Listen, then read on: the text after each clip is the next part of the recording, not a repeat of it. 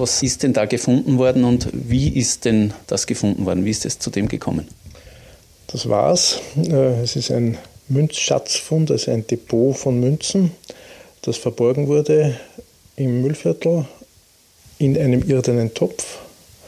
Umfang derzeit noch nicht ganz genau bekannt, aber wahrscheinlich, also sicher über 1000, wahrscheinlich etwa 1500 silberne Münzen, vier verschiedene Münzsorten, Pfennige, Halbpfennige, Groschen und Kreuzer.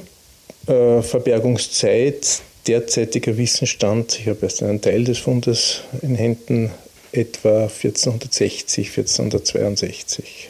Äh, eine Gruppe von Metallsuchern, Sondengehern ging über dieses Feld oder diese Wiese.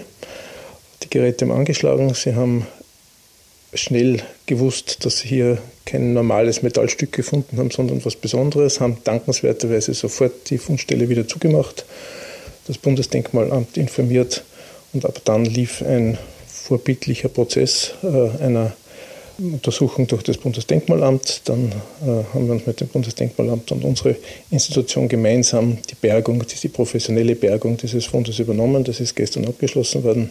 Äh, es ist archäologisch untersucht worden, äh, die Fundumstände, die Lage der Münzen.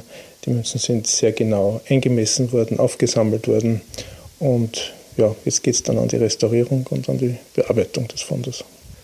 Sie haben heute schon einiges bearbeitet. Kann man schon sagen, wer hat denn das eingegraben oder wozu? Das ist immer die Kardinalfrage bei allen äh, Münzschatzfunden.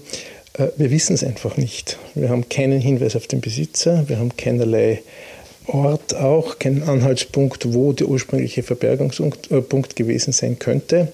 Äh, man wird wohl annehmen dürfen, dass es sich um eine bäuerliche Barschaft handelt. Allerdings war der Besitzer nicht ganz mittellos. Also die, die Münzen zeugen doch von einem gewissen Wohlstand. Mehr können wir nicht sagen und das wird wohl auch immer im Schleier der Geschichte verborgen bleiben. Was passiert jetzt mit diesen vielen Münzen? Äh, was machen Sie damit, beziehungsweise was hat man seit dem Fund damit gemacht? Also die, zuerst werden sie gereinigt, sehr vorsichtig, damit ja nichts passiert. Die Münzen sind ja ganz, also auf ganz dünnen Silberschrötlingen geprägt und daher sehr zerbrechlich. Äh, nach der Reinigung beginnt die Bestimmung, die jetzt bereits eingesetzt hat. Das heißt, jedes Stück wird mit einem Literaturzitat versehen, wird gewogen, gemessen und aus der Analyse der Zusammensetzung dieses Fundes gewinnen wir dann so quasi ein schlaglichtartiges Bild, einen Blick hinein in die Geldwirtschaft äh, des Landes oder auf den Boden des heutigen Oberösterreich im späten Mittelalter. Insofern besonders wichtig, weil wir damals noch relativ wenig Quellen haben die uns über die, das Geldwesen dieser Zeit berichten. Was kann man sich da erwarten? Welche Erkenntnisse, in welche Richtung wird es gehen? Da geht es um eine Rekonstruktion des Geldumlaufs. Das heißt, welche Zahlungsmittel waren überhaupt in Oberösterreich Teil täglichen, des täglichen Geldverkehrs? Da geht es auch dann darum, das abzugleichen mit dem, was wir aus den Schriftquellen wissen. Es geht darum, äh, welche Münzsorten sind überhaupt umgelaufen. Man muss sich äh, den historischen Geldverkehr vorstellen als ein weit über die Grenzen des Landes hinaus fluktuierendes, äh, fluktuierender Umlauf von allen möglichen und unmöglichen Silber- und Goldmünzen in dieser Zeit. Und das Bild dieses Austausches, also wo kommen die Münzen her, wo sind sie äh, verwendet worden, wie sind sie ausgegeben worden, welche Art oder welchen Grad von Abnützung haben sie aufgrund ihres langen oder eben kurzen Umlaufes. Alle diese Fragen erlauben uns äh, Rückschlüsse auf ja, die Geldwirtschaft dieser Zeit. Sie haben zuerst schon von einer Kardinalfrage gesprochen, nämlich bei der Frage, wer hat es eingegraben? Zweite Kardinalfrage, wie viel ist denn das Ganze wert?